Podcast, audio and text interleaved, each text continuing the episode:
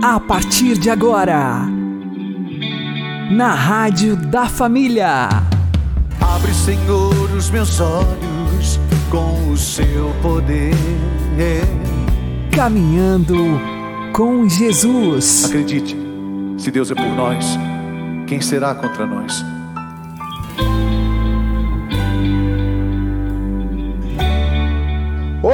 Meu querido irmão e minha querida irmã, ouvintes da Rádio Regional Esperança e também aqueles que nos ouvem pelo YouTube e Spotify. Eu sou João Cláudio e este é o programa Caminhando com Jesus. E vamos caminhar com Jesus em nome do Pai, do Filho e do Espírito Santo. Amém. Inspirai, ó Senhor, as nossas ações e ajudai-nos a realizá-las para que em vós comece e para vós termine tudo aquilo que fizermos. Por Cristo Senhor nosso. Amém. Santíssima Virgem Maria, Mãe de Deus, rogai por nós. Castíssimo São José, patrono da Igreja, rogai por nós. Todos nós crescemos fisicamente mas precisamos também crescer afetivamente e espiritualmente. Vamos aprender com o Padre Léo. Nós estamos lendo o finalzinho do trecho do Evangelho de Lucas, referente à apresentação de Jesus no templo, a festa da purificação de Nossa Senhora. E São Lucas faz aqui no versículo 40, um resumo do que foi a vida de Jesus, desde a sua apresentação com 40 dias até 12 anos. O resumo: o que que Jesus fez dos 40 dias aos 12 anos? Versículo 40. Ele ia crescendo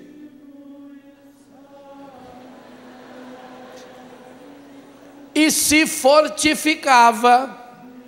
A diferença, já porque no rio. Que nem todos que crescem fortificam. Por exemplo, marimbondo mordeu meus olhos uns quatro dias atrás. Cresceu um monte, mas não fortificou nada. Inflação, cresce o montante de dinheiro, mas o povo está mais pobre.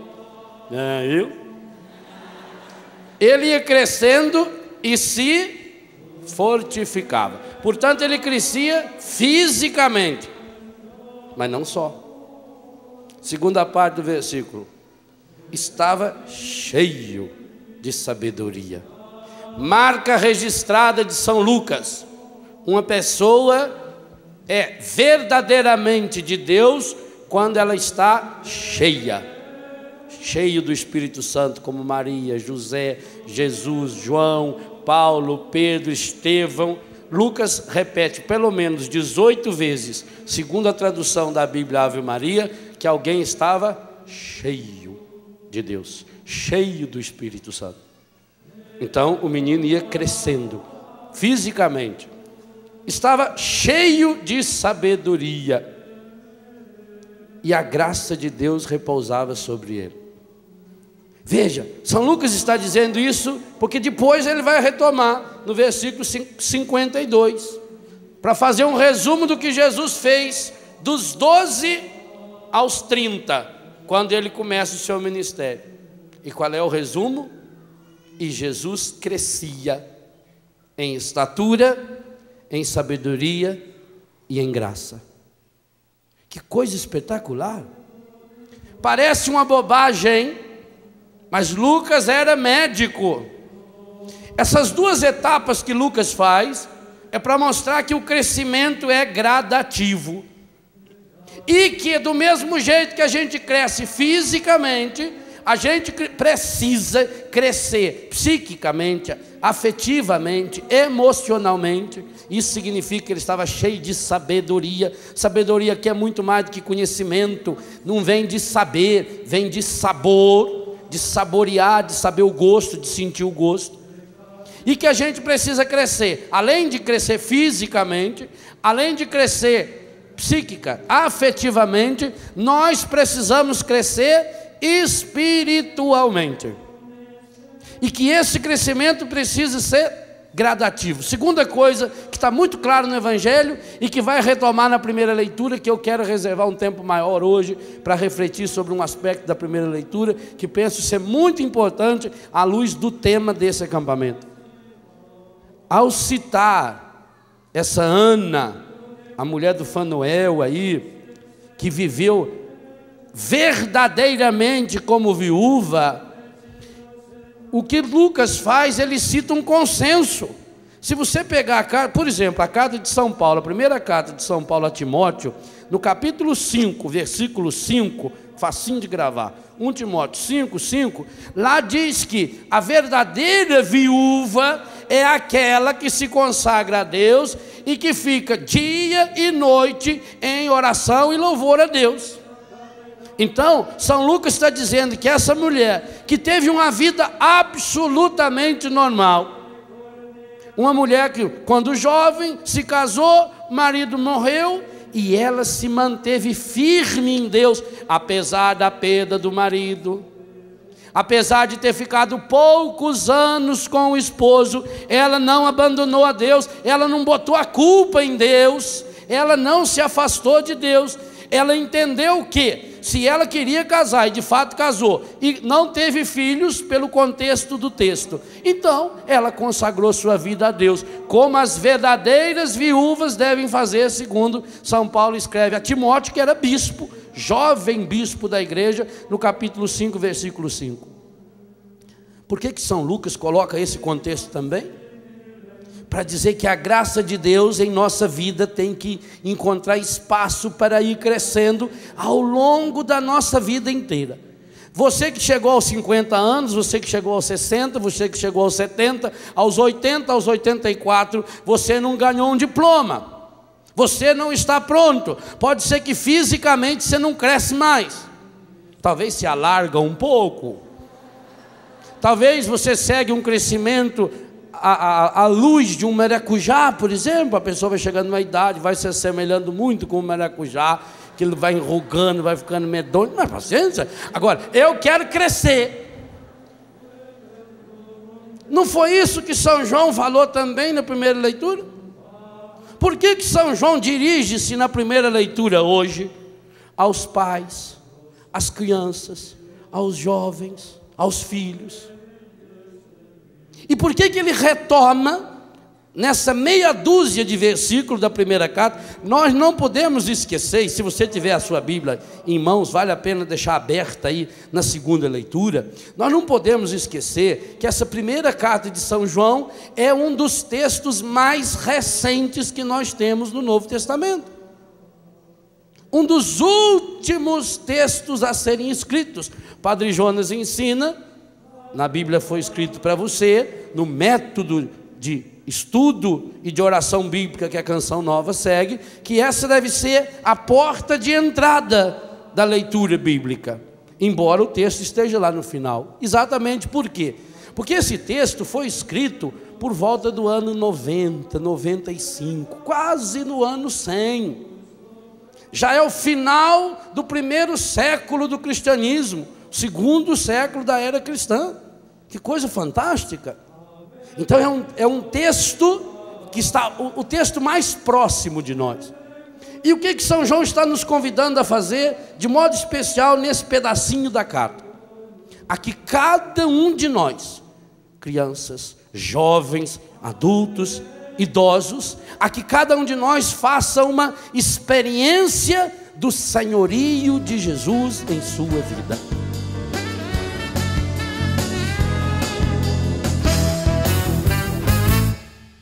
Meu Senhor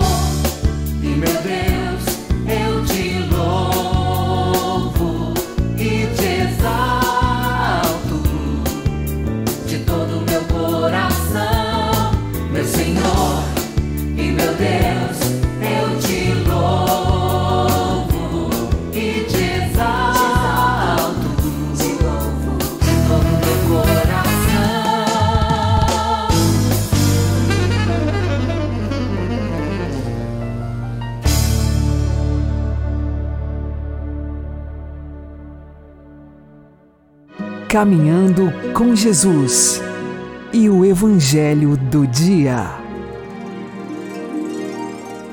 O Senhor esteja convosco, Ele está no meio de nós.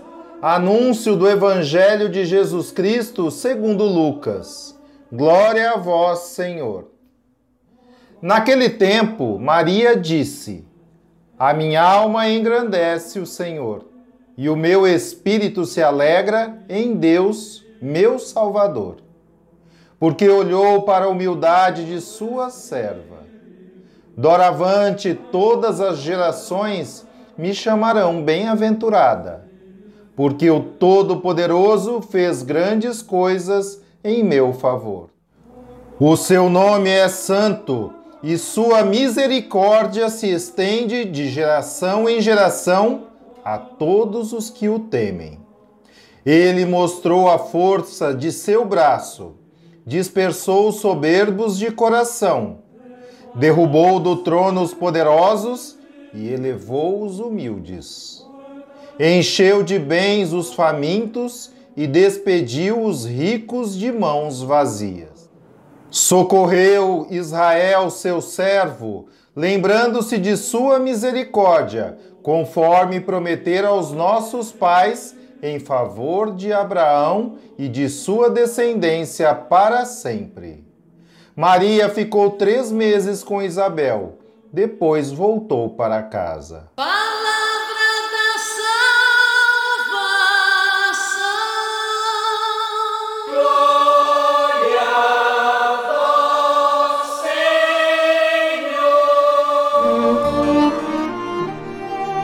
Agora, a homilia diária com o Padre Paulo Ricardo. Meus queridos irmãos e irmãs, no Evangelho de hoje, nós vemos o belíssimo hino da Virgem Santíssima, o Magnificat, hino que ela soube cantar assim que ouviu as profecias de Isabel a respeito das quais nós refletimos no Evangelho de ontem. Vejam, é, para algumas pessoas que interpretam superficialmente as coisas, pode parecer que a Virgem Maria esteja faltando com a humildade neste hino. Por quê? Porque ela é, diz: as gerações me chamarão de bem-aventurada. Mas trata-se de uma interpretação muito superficial. A Igreja sempre reconheceu neste Evangelho exatamente o contrário um exemplo de profunda humildade da Virgem Santíssima. Desde as primeiras palavras do, do hino, ela diz: A minha alma engrandece o Senhor. Ou seja, na realidade é Deus quem é engrandecido e ela se coloca como pequenina, né? porque ele olhou para a humildade, a pequenez da sua serva. Eis aqui uma realidade importante para a vida espiritual de todos nós. Nós precisamos, sem dúvida alguma, ter esse equilíbrio, essa realidade de saber que nós somos pequeninos, nós somos um nada, nós somos humildes. E a Virgem Maria aqui é o exemplo máximo da humildade. Mas esta nossa humildade não deve apagar dentro de nós uma outra virtude, a virtude da magnanimidade, ou seja, da alma grande. Nós temos uma grande vocação. Nós somos miséria, nós somos nada, mas Deus quer realizar grandes coisas em nós. Por quê? Porque o poderoso quer realizar em nós maravilhas. E que maravilhas são essas que Deus quer realizar em nós?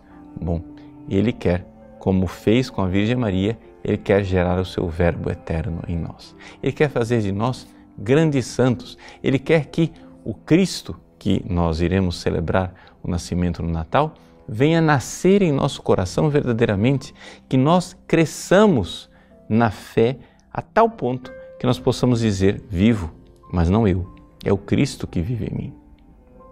A Virgem Santíssima é o exemplo luminoso desta realidade, dessa realidade de, da humildade profunda e do reconhecimento magnânimo de uma vocação altíssima.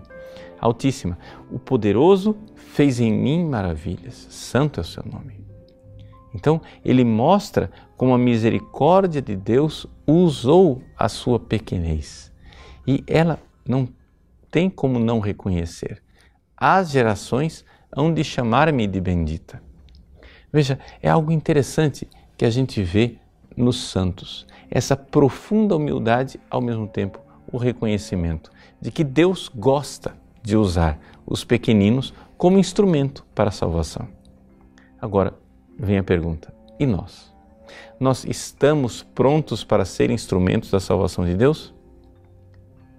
Deus resiste aos soberbos. Isso quer dizer que ele não irá usar um soberbo como instrumento de salvação. Se você continuar altivo, petulante, achando que tem todos os méritos, você certamente não será usado por Deus. É somente aquele que se humilha, aquele que se coloca diante da luz da verdade, porque quando nós olhamos para nós mesmos com a verdade, nós só podemos reconhecer a nossa miséria, a nossa pouqueza, o nosso nada diante de Deus. E aqui é o ponto de partida, a humildade.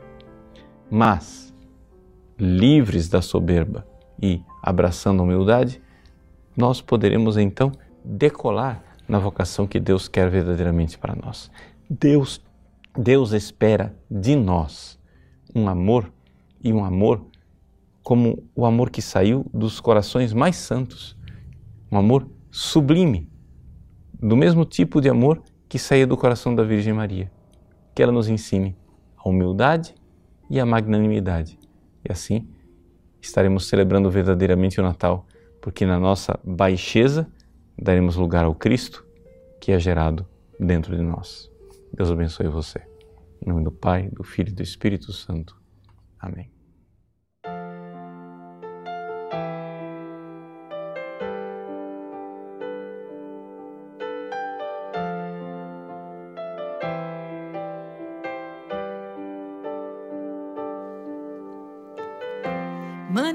Manifestou o poder de seu braço, desconcertou os corações assoberbados,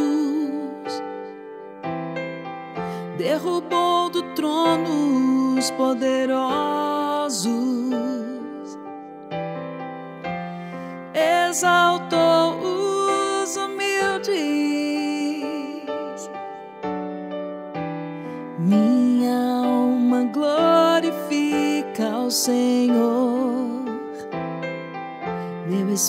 espírito exulta de alegria, Minha alma glorifica ao Senhor. Meu espírito exulta de alegria.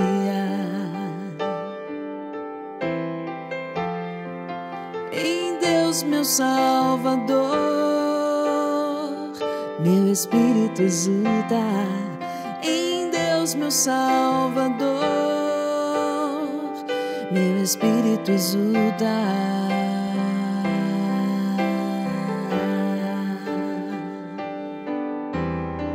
Saciou os indigentes de bens, despediu os ricos de mãos vazias,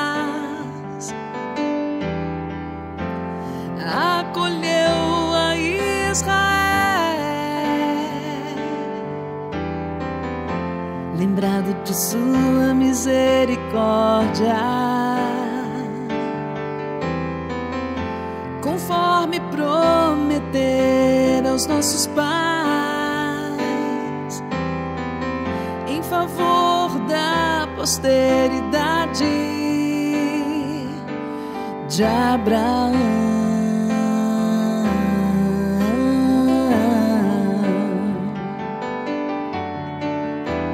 Minha alma glorifica ao Senhor. Meu espírito exulta de alegria.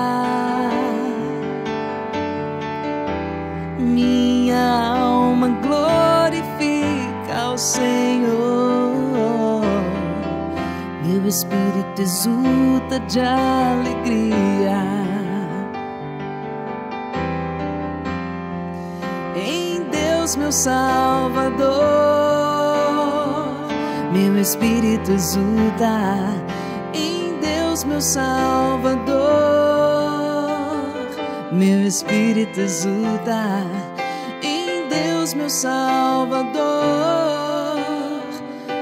Espírito exulta.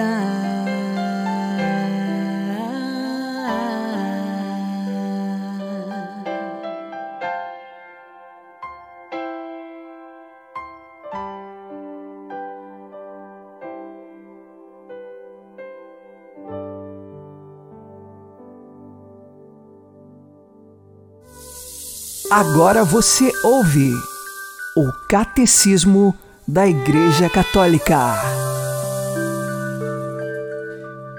Creio na vida eterna. O céu. Parágrafos 1028 e 1029.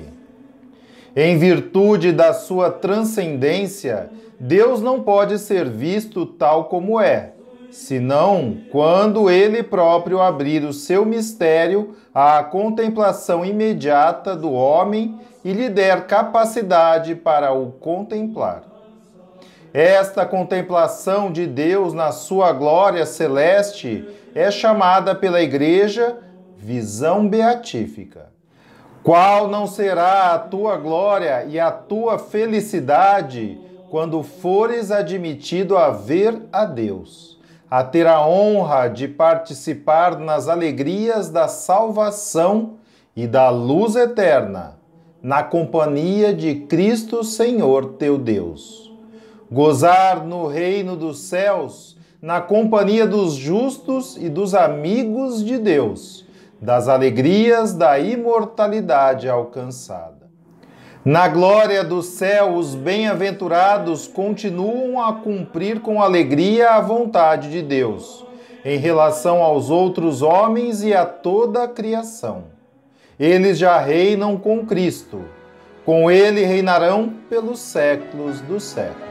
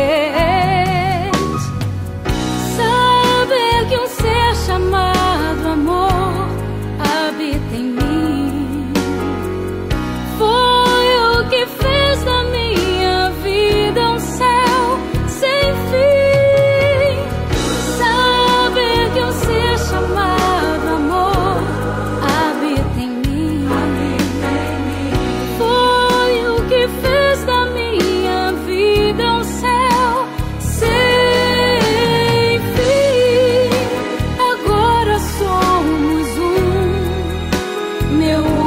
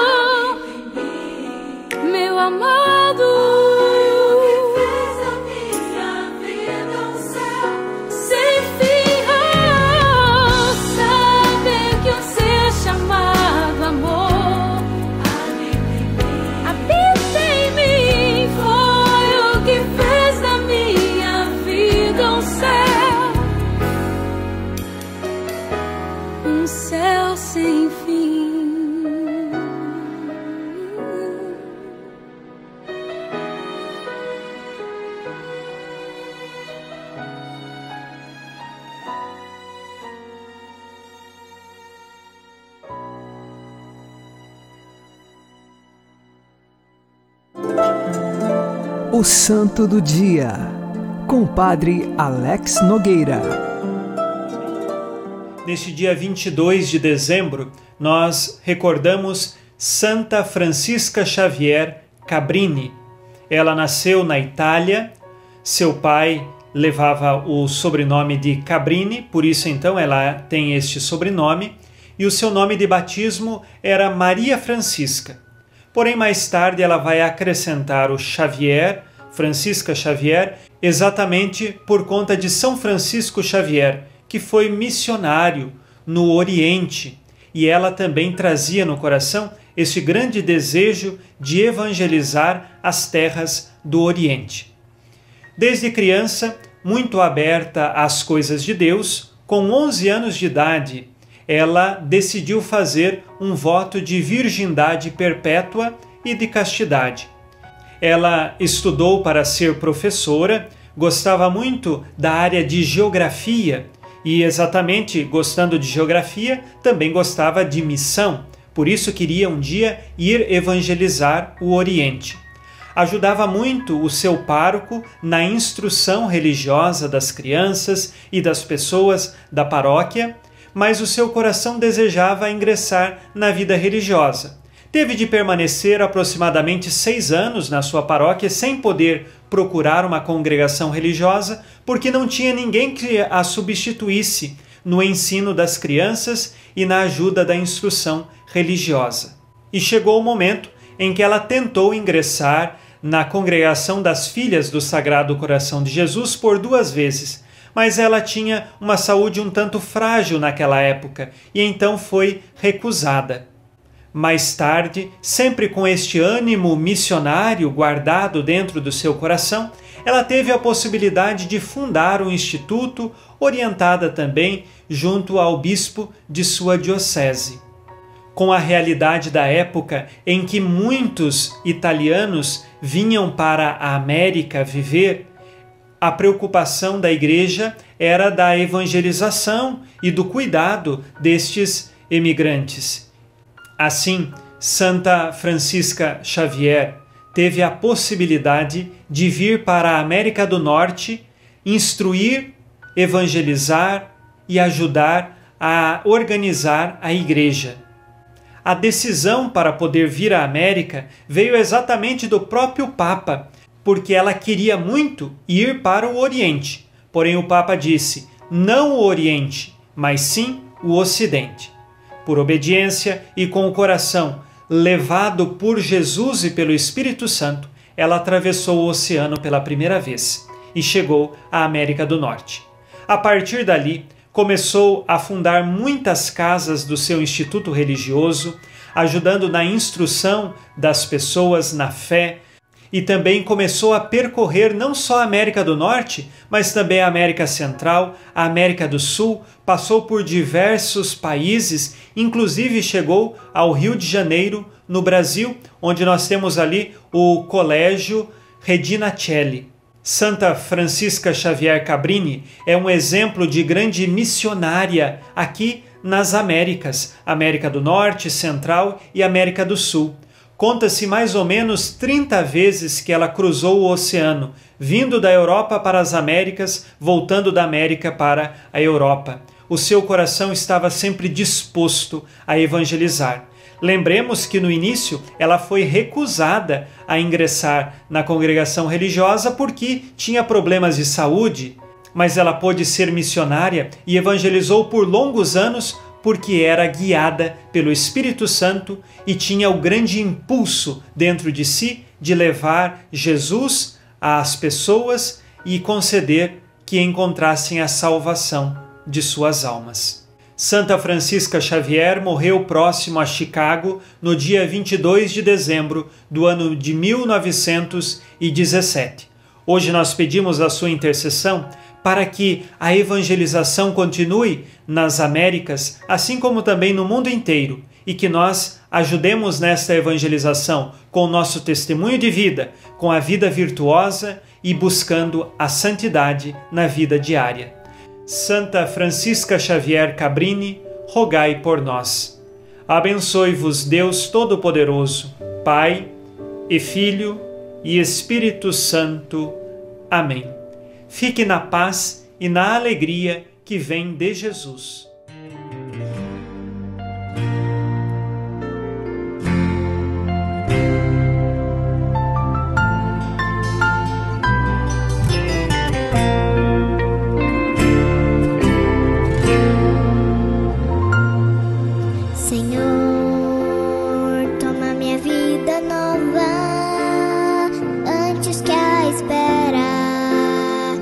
Anos em mim. Estou disposta ao que queiras, não importa o que seja, me chamas a servir.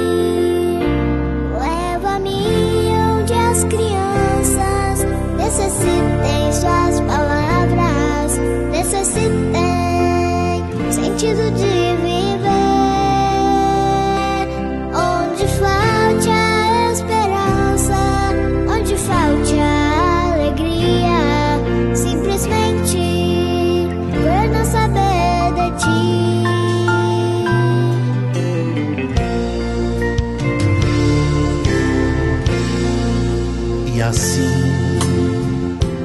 seguirei cantando ao mundo anunciando tua grandeza, Senhor.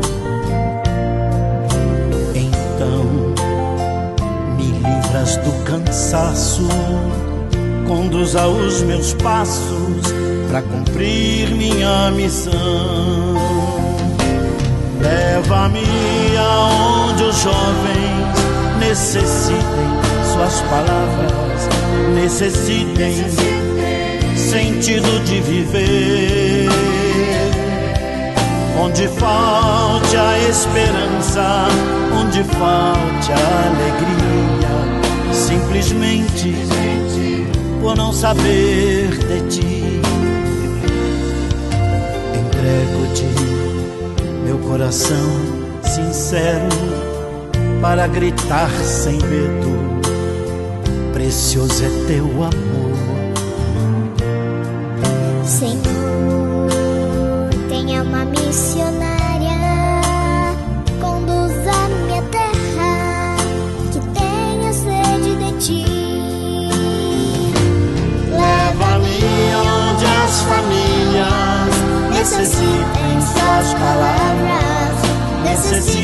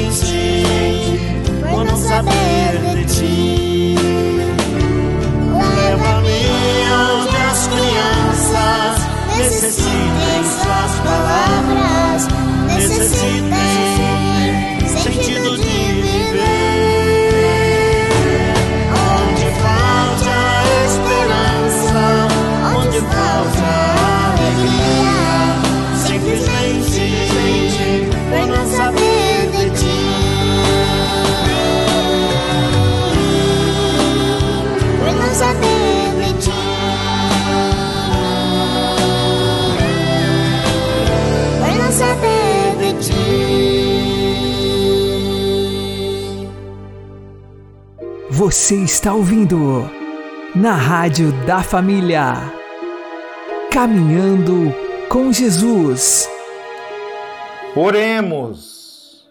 Senhor, que vendo o homem sujeito ao poder da morte, o quiseste resgatar com a vinda do vosso Filho unigênito, concedei que, celebrando com sincera humildade o mistério da sua encarnação, mereçamos alcançar os frutos da sua redenção gloriosa. Ele que é Deus convosco na unidade do Espírito Santo. Amém. O Senhor nos abençoe, nos livre de todo mal e nos conduza à vida eterna. Amém. E que Maria e José nos conduzam pelas mãos para que continuemos caminhando com Jesus.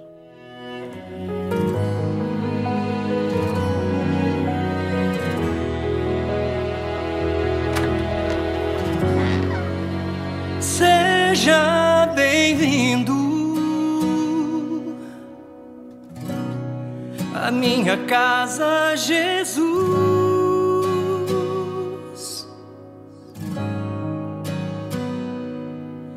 Não repare na bagunça que a minha vida de pecados deixou. Seja bem-vindo, meu amado Jesus.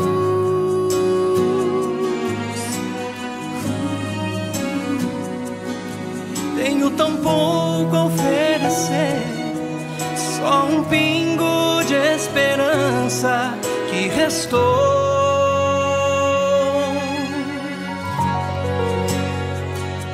Foi a casa de Zaqueu e entrou a salvação. Foi na casa em Betânia, seu amigo ressuscitou. Foi na casa de Pedro e sua sogra ele curou. Jesus entra na minha casa, restaura-me, Senhor. Seja bem-vindo, Jesus. Seja bem-vindo, Jesus. Eu e a minha casa serviremos ao Senhor. Seja bem-vindo, Jesus. Seja bem-vindo, Jesus. Faz morada no meu coração. Podes entrar, meu Jesus.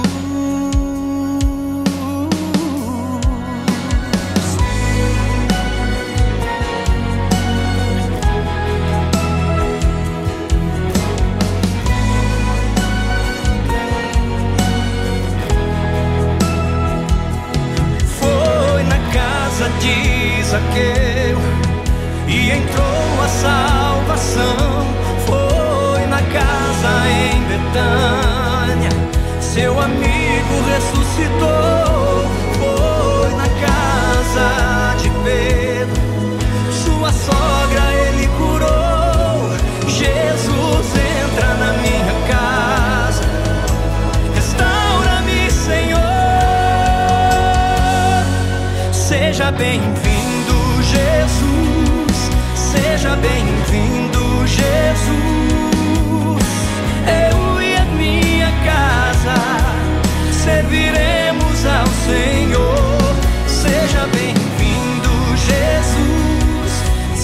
bem.